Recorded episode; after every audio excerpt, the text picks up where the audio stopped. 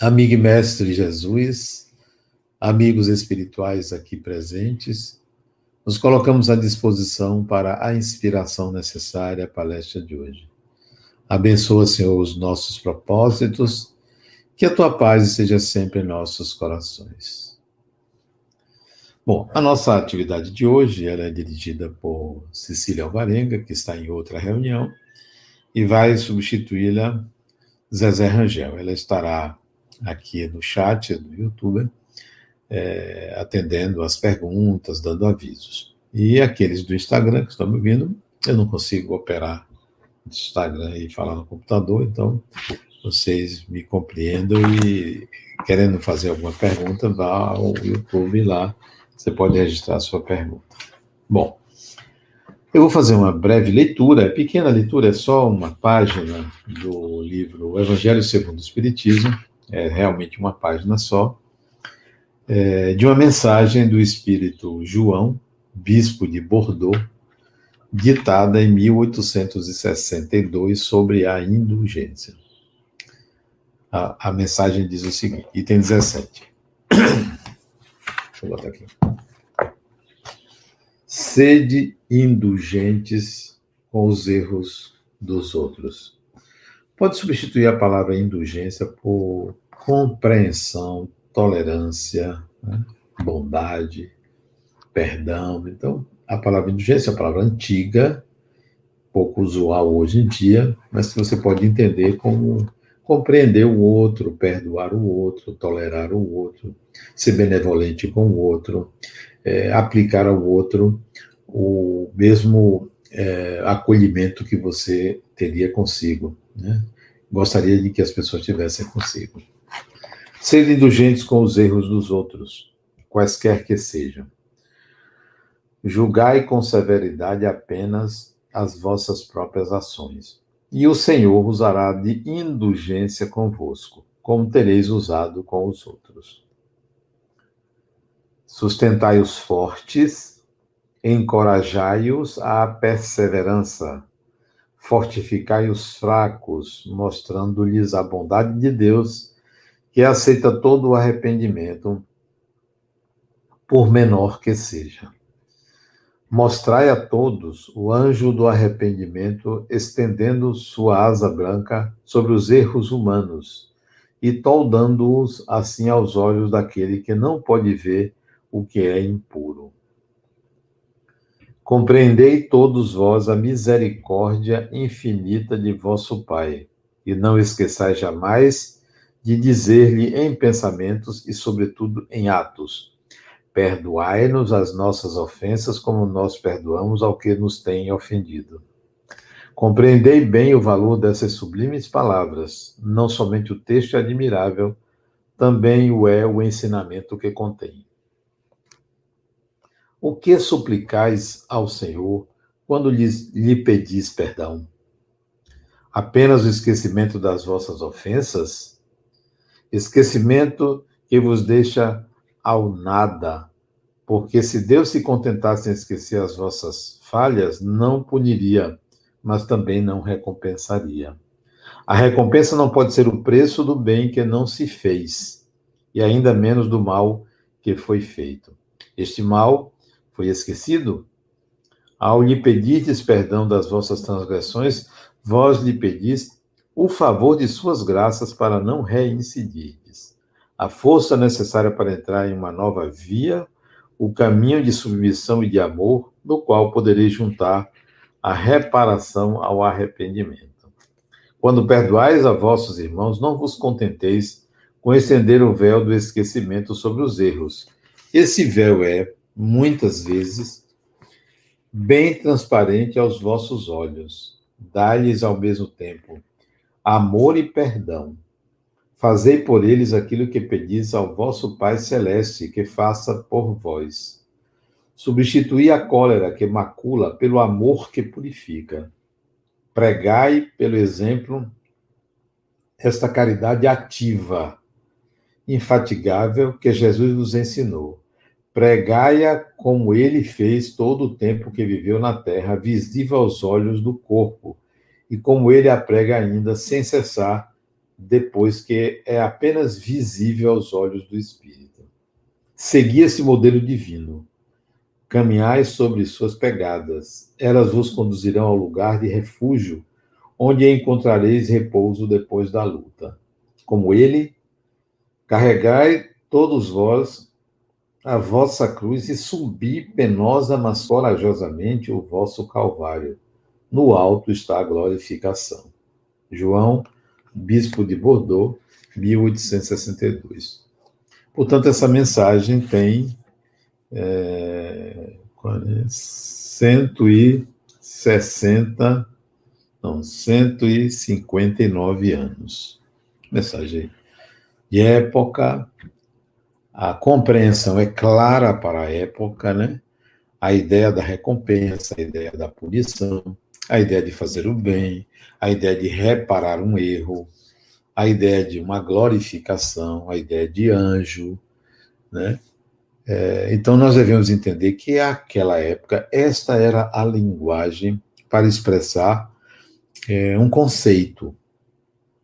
Por detrás dessa linguagem, vamos ver se a gente penetra no conceito.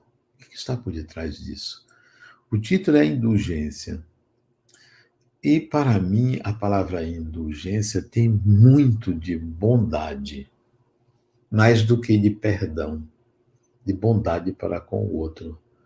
Sobretudo aquele que lhe agrediu. Não aplicar ao outro qualquer vingança, nem mesmo ressarcimento pleno do prejuízo que você sente que teve é ser compreensível e benevolente com o outro. É não achar que o outro é o seu algoz, é o seu vilão, é a causa do seu mal, mesmo que diretamente o seja. Como é isso? A evolução do espírito, a sua evolução, é um processo de aquisição de conhecimentos, sentimentos, habilidades, pelas experiências que você vive.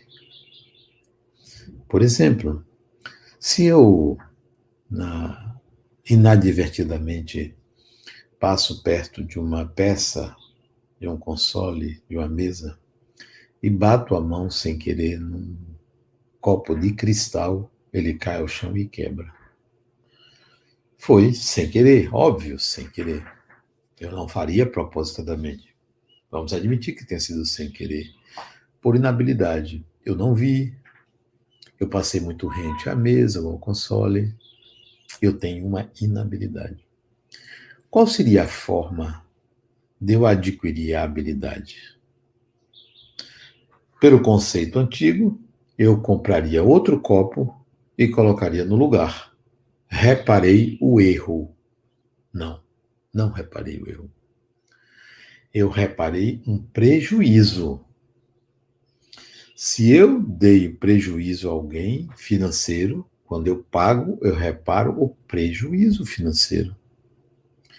Se eu agrido alguém com palavras, xingo uma pessoa para reparar, eu peço desculpas e retiro o que disse reparação. A questão é mais vai mais além. Como eu aprender a não fazer mais? Não basta eu me arrepender. Não basta eu reparar o, prejuízo havido. Porque, vamos ao exemplo do copo. Eu quebrei o copo, compro um novo de cristal, o mesmo valor, ou até melhor, e repõe no lugar. Reparei o prejuízo. O que me garante que eu não farei de novo?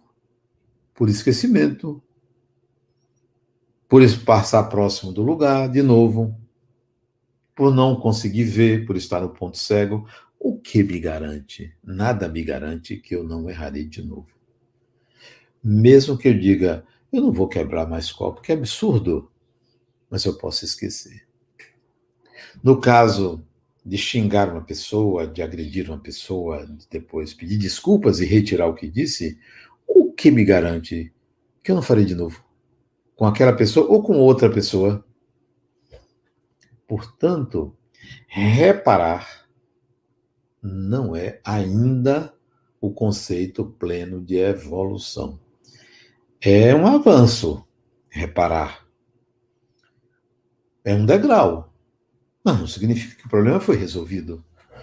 E é importante que nós entendamos que a evolução do espírito é complexa. A gente pensa que fez até ali já aprendeu. Tem nova coisa a aprender. Tem sempre algo novo a aprender. Isto é evolução. É interminável. Então, reparar é só uma etapa. É só um degrau. Vamos adiante. Como podemos reparar? A indulgência. Desculpe. A indulgência é para você ser benevolente com o outro. A indulgência é para você compreender, acolher, não aplicar a mesma justiça que o outro aplicou a você, aplicar a ele. Por quê? Porque o problema é seu. É você que precisa aprender, não é só o outro. E nem sempre quem é professor do outro é professor de si mesmo. Eu posso apontar o erro do outro, que existe de fato, posso apontar. E a pessoa melhorar, e a pessoa resolver, e a pessoa evoluir. E eu não. Porque eu apenas apontei.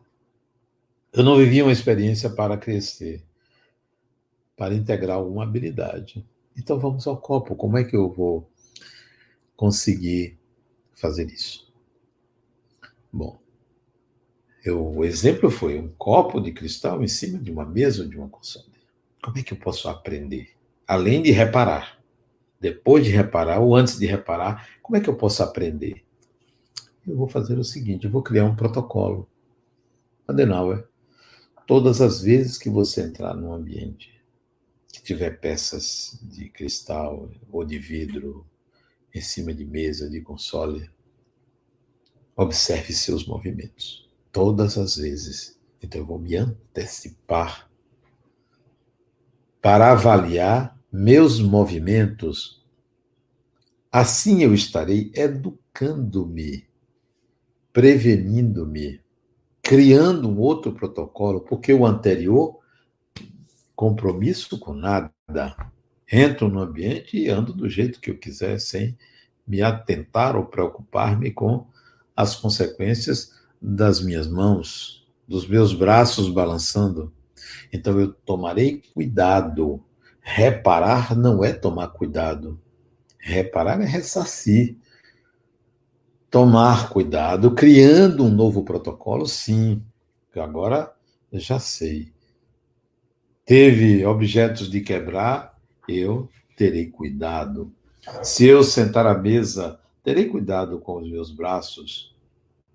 Eu serei muito mais cuidadoso e conscientemente. Então, isso é integrar habilidades. No caso do, do xingar o outro, do falar mal do outro, do agredir o outro e depois é, pedir desculpas e retirar o que disse, eu reparei. Espero que o outro tenha me perdoado. Mas isso não é minha, meu problema, o outro me perdoar ou não. Eu fiz a minha parte. Eu disse, agredi, fui a ele, pedi desculpas, pedi perdão, retirei o que disse e saio aliviado. Reparei, na minha consciência estou ligado. Mas como prevenir e não xingar o outro? e não agredir as pessoas. Eu preciso aprender isso. Aí eu tenho que buscar o que me motivou a xingar o outro. O que em mim foi tocado? O que aquela pessoa acionou que eu não tenho controle? Eu tenho que ir atrás disso, eu tenho que refletir sobre as causas da minha agressão. Não para buscar culpados, mas para buscar em mim a minha fragilidade. Essa é a questão, a minha fragilidade. Porque ela existe, ela é real. Ela é parte de mim. Não depende do outro. O outro apenas acionou o gatilho. Mas outra pessoa pode vir e acionar o mesmo gatilho. Eu tenho que retirar o gatilho. Então tenho que descobrir. Digamos que a pessoa é, falou, eu soube que a pessoa falou, que eu sou uma pessoa irresponsável. E eu não gostei. E aí disse: não, mas essa pessoa que falou que eu sou irresponsável é isso, é aquilo, é aquilo. Então eu dou troco, eu não sou indulgente. Vi o erro, procuro a pessoa e diz: Fulano, eu quero me desculpar com você, porque eu disse coisas a seu respeito que não são verdade, você não é isso, foi num momento de raiva tal. Bom, mas quando alguém me chamou de irresponsável, eu perdi o controle. Então, tem uma questão ligada à responsabilidade que não está resolvida em mim. Porque se tivesse resolvido em mim, eu diria: não me conhece. Está falando que eu sou irresponsável e eu não sou. Então, não vou me incomodar. Mas se eu me incomodo, é porque a minha responsabilidade não é tão responsável. Então eu preciso resolver em mim. Não basta reparar, é preciso ir além da reparação, porque você tem que olhar para você.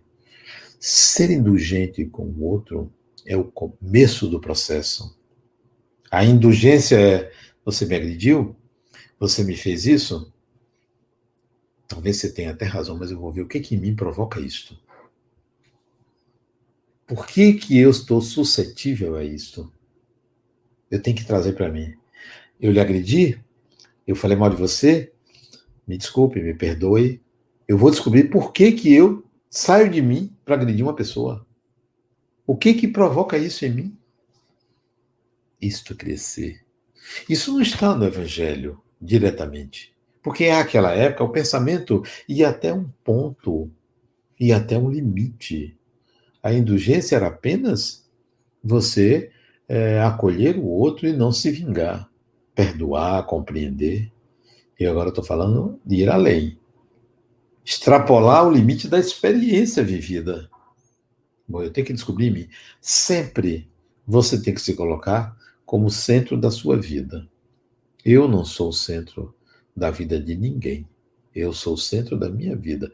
Você é o centro da sua vida. É você. Tudo o que lhe acontece externamente, tudo, absolutamente tudo que lhe acontece externamente, é seu. Se conecta ao espírito que você é. Tem aquela famosa fala, fala, é, é, palavra, você atrai. Eu vou mais além. Não é uma questão de atração. É mais do que atração. Você configura a realidade. Ela se apresenta como você é. Não é uma atração. Falam de lei de atração, eu entendo o que é, mas é mais do que uma atração. Nós enxergamos a realidade segundo o que somos. Ora, se eu enxergo a realidade segundo o que eu sou, ela representa o que eu sou. Não é uma atração, é uma representação. Aliás, o filósofo Schopenhauer já falava isso. O mundo como representação.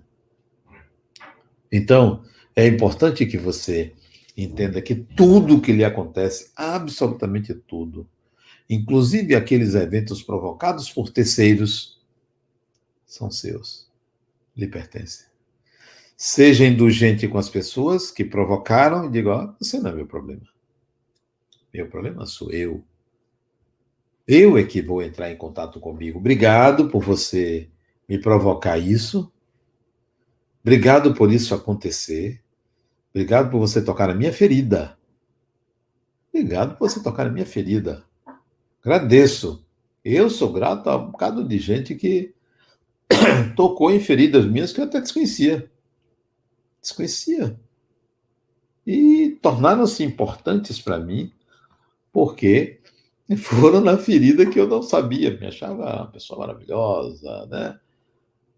Fantástico, olha, olha que engano. Depois eu vi, olha do que eu sou capaz. Olha o que acontece à minha volta. Também o oposto é verdadeiro. Olha quanta coisa boa acontece na minha vida. Olha como eu sou bom também. Não, não é. Não é só para um lado, não. É para o outro também. Nós não somos bons nem somos maus. Nós somos seres que atraímos o universo. O universo acontece como nós somos. Então, não é o outro o seu inimigo. Dispense o outro. Vá, siga em paz, fique bem. Você não me deve nada. Absolutamente nada. Eu tenho que olhar para mim, para o meu processo de crescimento, de desenvolvimento da minha personalidade. Então a gente tem que mudar o, o foco. Você não é juiz. Por isso que Jesus disse: Não julgueis para não ser julgados. Você não é juiz do outro. Entenda, analise, avalie o comportamento do outro, tome as providências que você acha que deve tomar, recolha-se para olhar você. Olha como é minha vida. É, tenho pacientes, conheço pessoas que chegam para mim e dizem, não, é, Olha o que está acontecendo comigo. Olha aqui o que meu marido fez. Olha o que minha mulher me fez. Me traiu. Olha o que meu marido fez. Me tomou dinheiro que era da minha família que eu herdei, me tomou e jogou tudo fora. Olha o que meu marido fez. Olha o que meu irmão está fazendo comigo. Eu emprestei é, uma casa para ele. Ele entra na justiça para dizer que a casa era dele, que era herança de nosso pai. Não era eu que comprei e coisas desse tipo. Eu digo, olha como é o seu mundo interior. Tudo isso, essas pessoas todas, são parte de você. Mude que você muda o mundo. Mude que você muda o universo. Você é o centro da sua vida. É você quem gere, você é um maestro, um maestro, uma maestrina Acho que o feminino de maestro é maestrina, né? Acho que é. O maestro, a maestrina da própria vida é você. Então, está na hora de você tomar pé. Tomar pé da sua vida. Mudar. Como é que muda? Como é que começa? É um processo. Não é da noite para o dia. Não é assim, eu vou fazer isso que acontece aquilo. Não é um fazer, não é uma mudança de atitude. É uma mudança interna. Recentemente, uma pessoa me procurou. Ele estava com câncer. Câncer. Tem nada a ver com Covid, nada a ver com câncer, descobriu um câncer. Ele com 46, 47 anos, e um câncer agressivo, né, de pâncreas. Eu não queria morrer. Você quer mudar seu destino? Quero. Se for para não morrer, eu quero. Não, não é isto. Mudar o destino não é uma mudança externa, é uma mudança interna. Quem sabe se aceitando a morte desse personagem, você vive melhor. Queira viver. Não importa se você vai morrer daqui a um mês, daqui a um ano. Queira viver, queira viver intensamente. A mudança não é uma mudança externa, é uma mudança interna. A mudança não é eu quero mudar meu destino e passar num concurso. Será que é só você querer? Você pode estudar o quanto que for e é, não não conseguir porque tem outras pessoas. Tem outras pessoas, não é só você. Você também não pode mudar o outro, você pode mudar a você. Então você tem um plano B de vida. Então eu disse a ele que estava com câncer: aprenda a viver. Aprenda a viver. Não importa a morte, porque ela um dia virá. Um dia virá. Viva, viva intensamente, intensamente. Não deva nada à vida. Não deva nada a ninguém, mas não deva nada à vida. Você tem quantos anos? 20, 30, 40, 50, 60, 70, 80, 90? Tente alcançar uma vida saudável à idade que você tem, na idade que você está. Não deva nada à vida.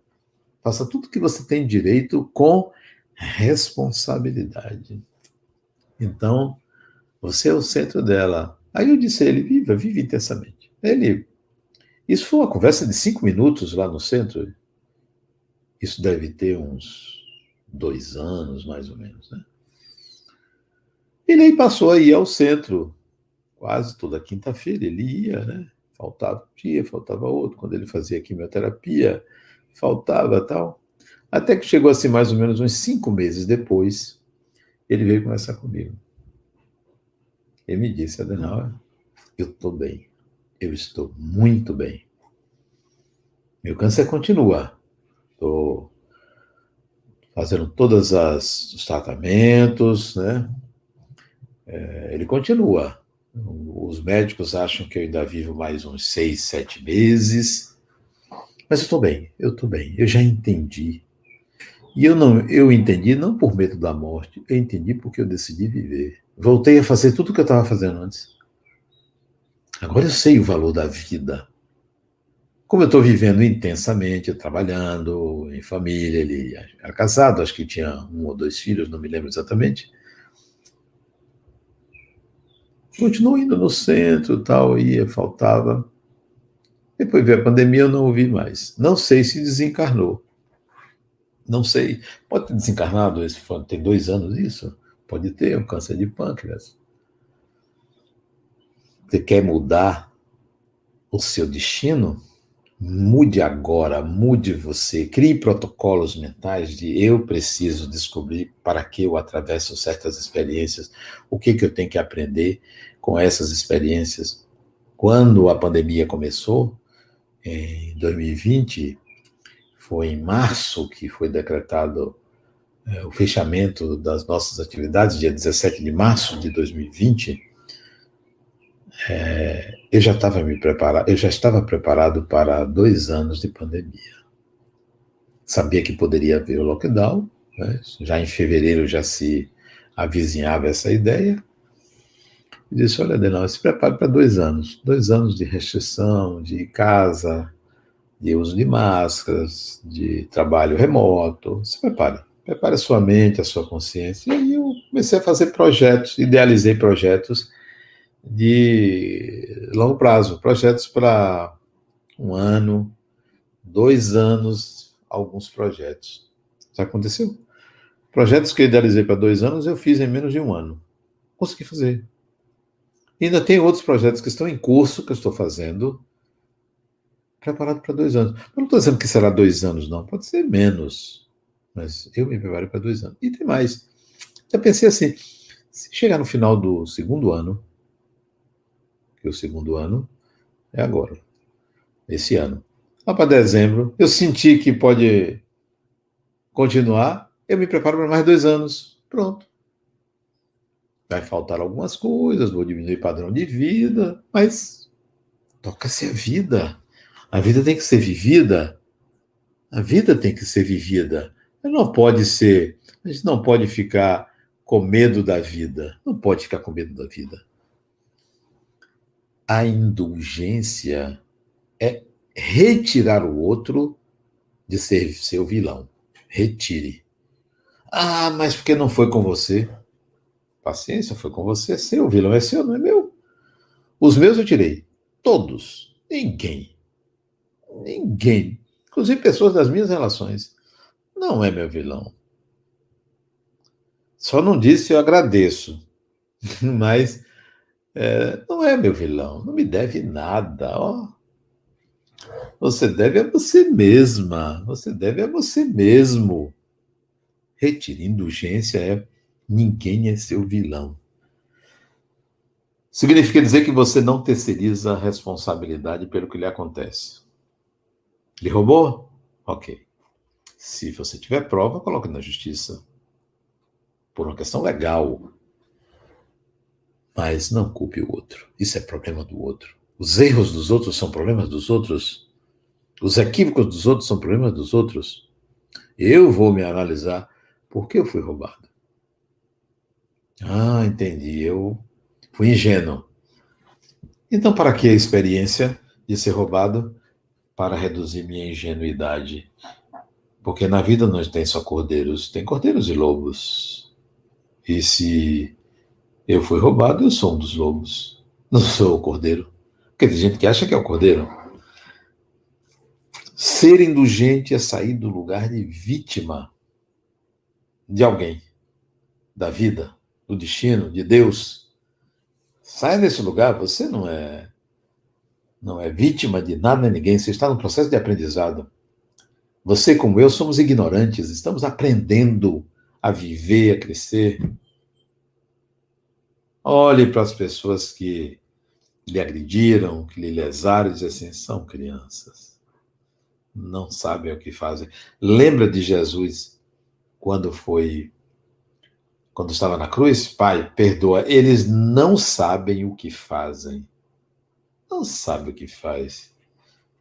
E quem me agride não sabe o que faz. Agora eu sei por que eu sou agredido. Entende? Quem me agride não sabe o que faz. E vai refletir, não é só quem me agride, não. Quem agride qualquer pessoa. No caso, eu tô, estou tô me analisando.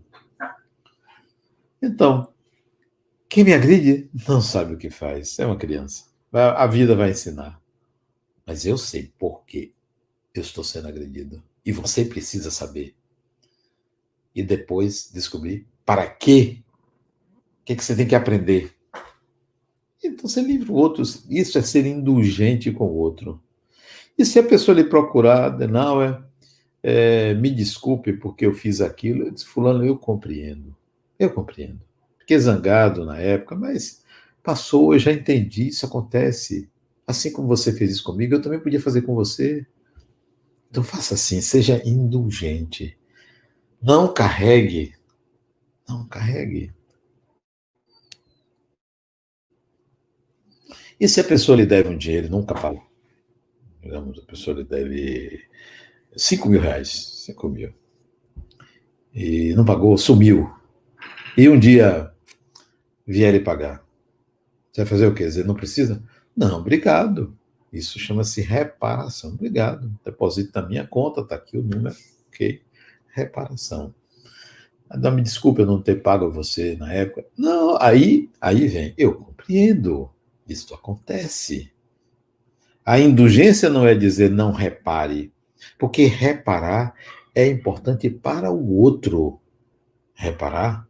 Como é importante para você, reparar, repare.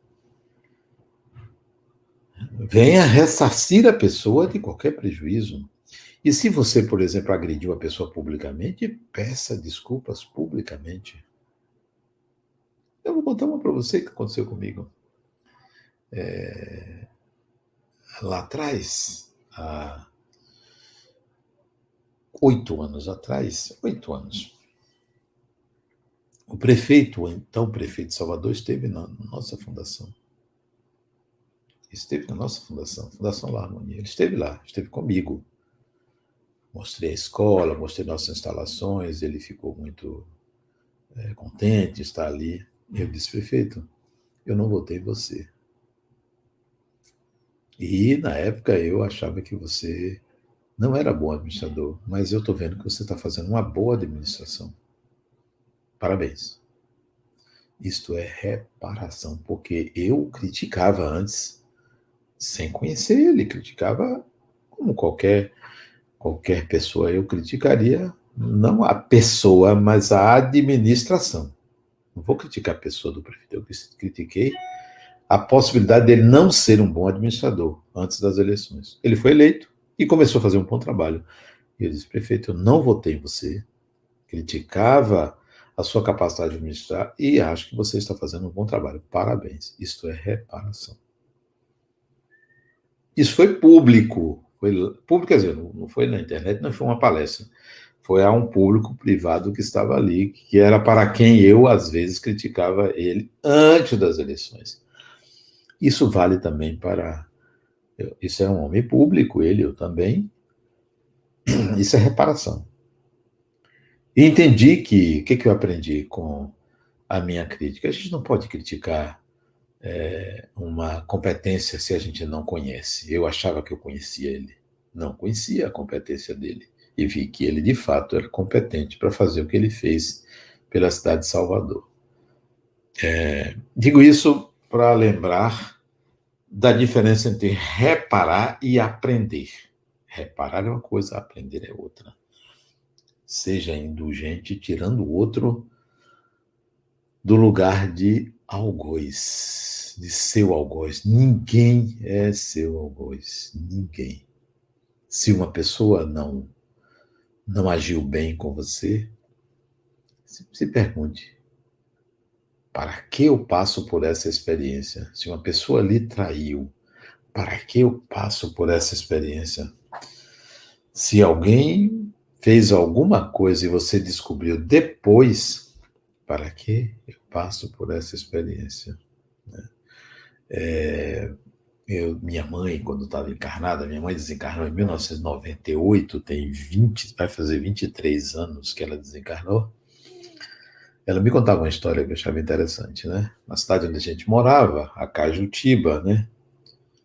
A Cajutiba, sertão da Bahia, né? Lá para o norte. É, tinha um, isso há muitos anos, né? Década de 50. É, um sujeito foi pedir a mão de uma mulher. Naquele tempo ia-se à casa do pai para pedir a mão. Ela era jovem. E é, quem atendeu foi a mãe dela. E a mãe tinha ficado viúva. Tinha ficado viúva. Ele sabia que ela ficou viúva e ele foi pedir a, a filha dela em casamento, namoro, porque não se namorava, né? Namoro e casamento. E ficaram conversando essa resumo da história. Ela se casou, a mãe que se casou com ele, né?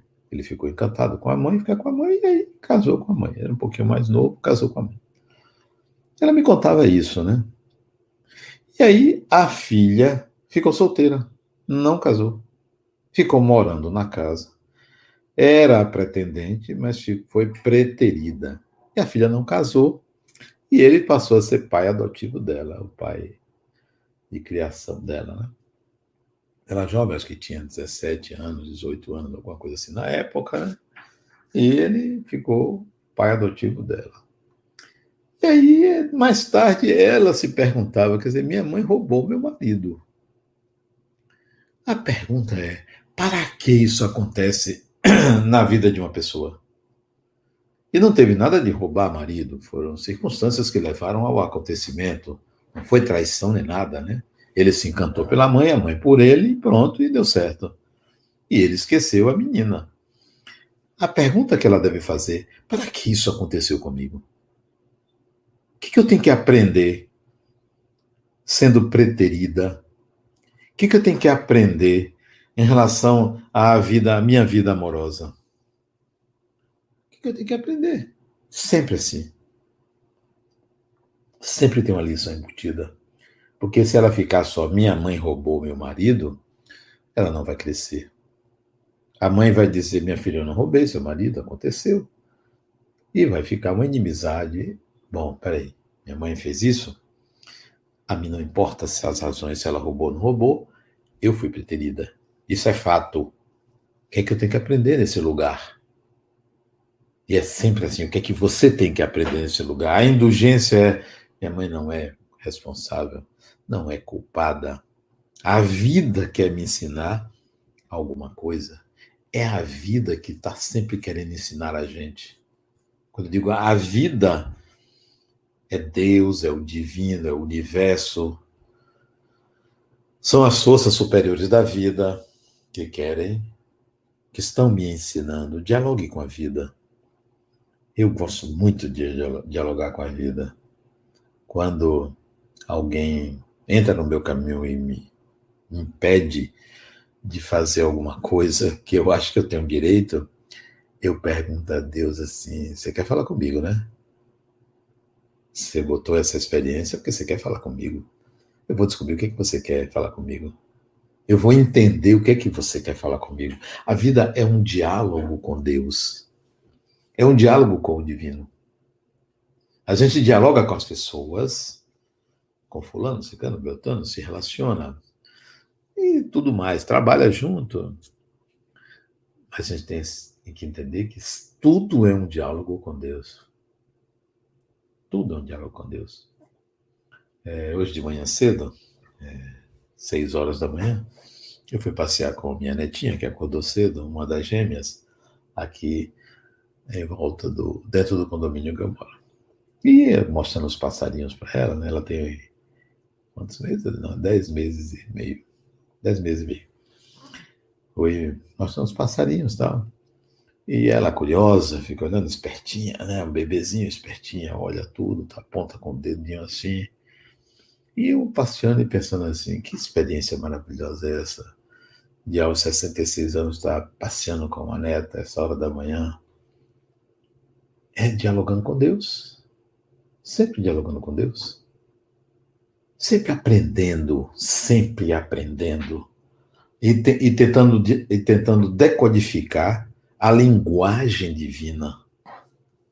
É uma linguagem diferente. A gente acha que é igual à lógica humana. Não é lógica humana.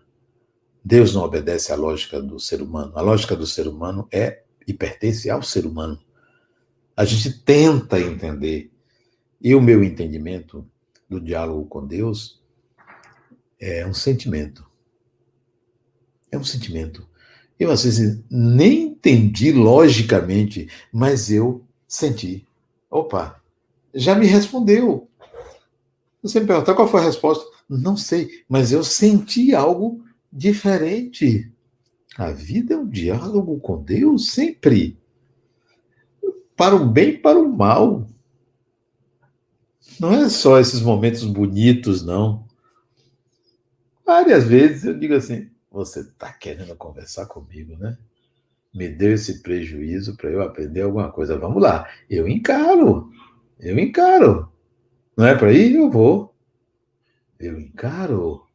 E vou encarar, vou aprender sim. Vou aprender com cada experiência que vier para mim, seja boa, seja ruim demore um dia, um ano, eu vou aprender. Você não quer que seja assim? Vamos, vamos continuar esse diálogo. Eu vou estar presente. O outro, eu retiro. Você não viu, vilão. Indulgência. Seu pai, sua mãe, seu irmão, seu agressor, seja indulgente. Eu já lidei com várias pacientes minhas que foram abusadas na infância, o que é um crime. Um crime. E acontece muito. Muito. Sobretudo com familiares. Pai, irmão, tio, melhor amigo do pai ou da mãe, segundo marido, acontece. Não estou dizendo que sempre, tá? Não, não é para você ficar desconfiado de todo mundo. Acontece. E é claro, isso é assunto de terapia. Isso é tratado terapeuticamente. Para a pessoa entender o que houve. E eu digo sempre: tire o vilão. Seja indulgente. É uma pessoa doente. Doente, porque é uma doença isso. Agora e você? Para que isso aconteceu? É assim. Não é que o outro está livre da sua doença porque você o perdoou. Não. Ele continua doente. Isso é um problema dele. O seu, seja indulgente e aprenda com a lição. Tocou seu corpo, mas não tocou sua alma. Não que isso livre o outro da responsabilidade deve levar você a um respeito pela dignidade pessoal. E a sua dignidade não está no seu cabelo, no seu nariz, na sua orelha ou em qualquer parte do seu corpo. Com todo respeito a você. A vida é um diálogo com Deus. A vida é uma conversa permanente e uma conversa gostosa. Eu, às vezes rio. Você está brincando comigo, né? Você gosta, né? Eu e Deus, você gosta. Você gosta de botar essas pimentazinhas, né? Essas armadilhas, essas pegadinhas, né? Eu adoro uma pegadinha, Deus. Adoro uma pegadinha eu topo. Vamos, eu vou aprender. Eu vou aprender. Olha aí a pegadinha do coronavírus. A pegadinha que Deus colocou. E agora? O que você vai fazer? Vai achar que é uma conspiração planetária? Vai achar que nós estamos pagando alguma coisa? Não estamos pagando nada. Não é uma questão de reparação. É mais além. Dialogue com Deus, pergunte cá, você mandou esse negócio para mim, pai? Qual é o seu caso? O que, que você quer? O que, que você quer que eu aprenda? O que, que você quer que eu aprenda? O começo do ano, eu de vez em quando uso o Xing, o oráculo do Xing, e eu coloquei o Xing perguntar o que, que eu tenho que aprender com a pandemia, com o Covid-19. A pergunta foi o que, que eu tenho que aprender? E joguei o Xing e vi uma resposta fantástica. Fantástica. O Xing é maravilhoso, né? Resposta fantástica, né? Sobre leveza, persistência, determinação, vontade de viver, disposição.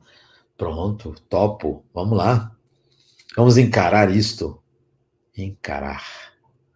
A vida tem que ser vivida intensamente com o Covid, sem Covid, com vulcão, com tsunami, com terremoto, com perda financeira, com limitação, intensamente. Não. Dialogue. A indulgência é um passo. Tire o outro. Tire, tire. E não é tirar desprezando, não. Não, não se trata de desprezar a pessoa. Não é menosprezo ao ser humano. Por pior que seja uma pessoa, ela tem sua dignidade que você deve respeitar. Não, não despreze uma pessoa. Se encontrar como vai, tudo bem. Não é você, já tirei você da responsabilidade. Não haverá outra vez, para eu não me enganar, porque eu aprendi a lição. Mas não, não vou desprezar ninguém.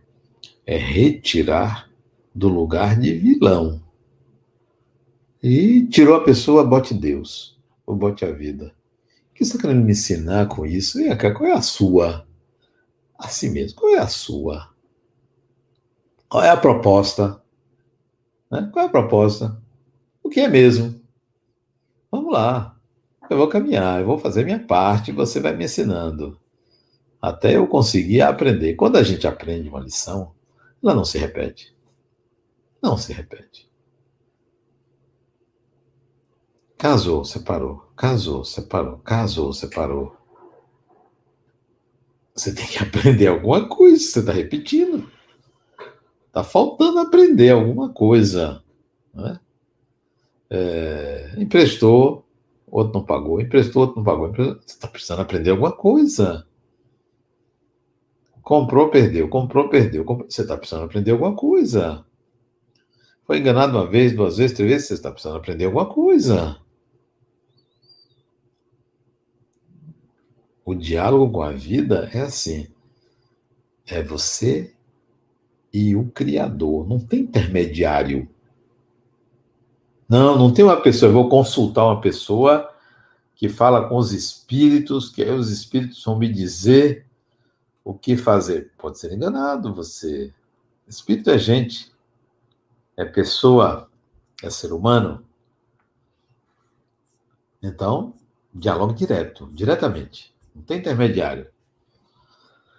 Não tem que agradar a Deus, assim, olha, eu vou agradar a Deus, eu vou dar uma cesta básica para ficar quites com Deus. Nada, você vai dar uma cesta básica para ficar quites com sua consciência. Pode dar. Se quiser dar na Fundação La Harmonia, é só levar lá. Uma só é pouco, deu umas 20, 30, 50, tão barato a cesta básica. É, não, não tente agradar a Deus. Não é uma barganha, ó, eu vou barganhar. Eu vou fazer umas caridadezinhas para conversar com Deus. Nada, não depende disso, não. É só você olhar à sua volta. À sua volta. O filósofo Immanuel Kant, prussiano, ele costumava refletir muito olhando na sua janela, olhando uma paisagem.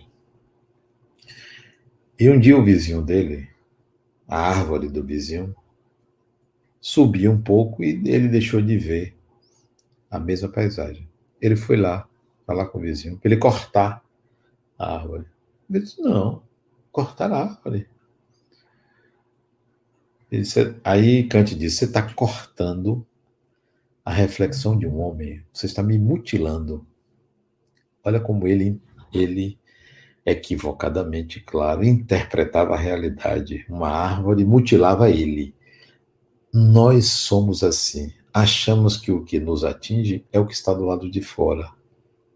Ele é que era um indivíduo com fixações mentais, que queria que a paisagem fosse a mesma para não atrapalhar a reflexão dele, como se a reflexão dele dependesse da paisagem. Nós somos assim. Interpretamos a realidade como contra nós. Ela é nossa. A árvore cresceu e ele, se per... ele deveria se perguntar: para que essa árvore tirou a minha vista? Para me dar outra vista, claro, mas ele não queria, ele queria anterior. O mundo à sua volta é representação do seu mundo interior. Tire o outro. Seja indulgente, seja benevolente, seja compreensivo ao, à dor do outro e à inferioridade do outro. Mas não seja algoz do outro. Não seja.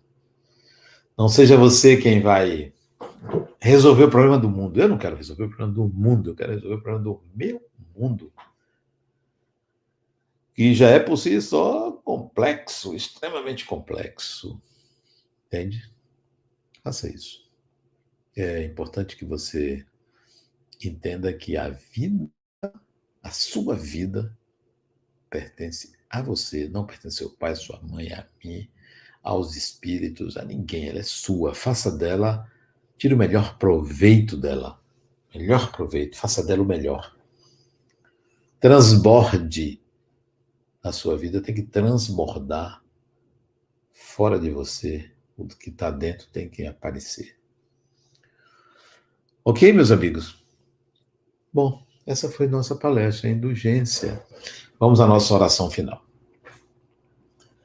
Amigo e mestre Jesus, amigos espirituais aqui presentes, agradecemos esses momentos de reflexão, a oportunidade de diálogo e de aprendizado.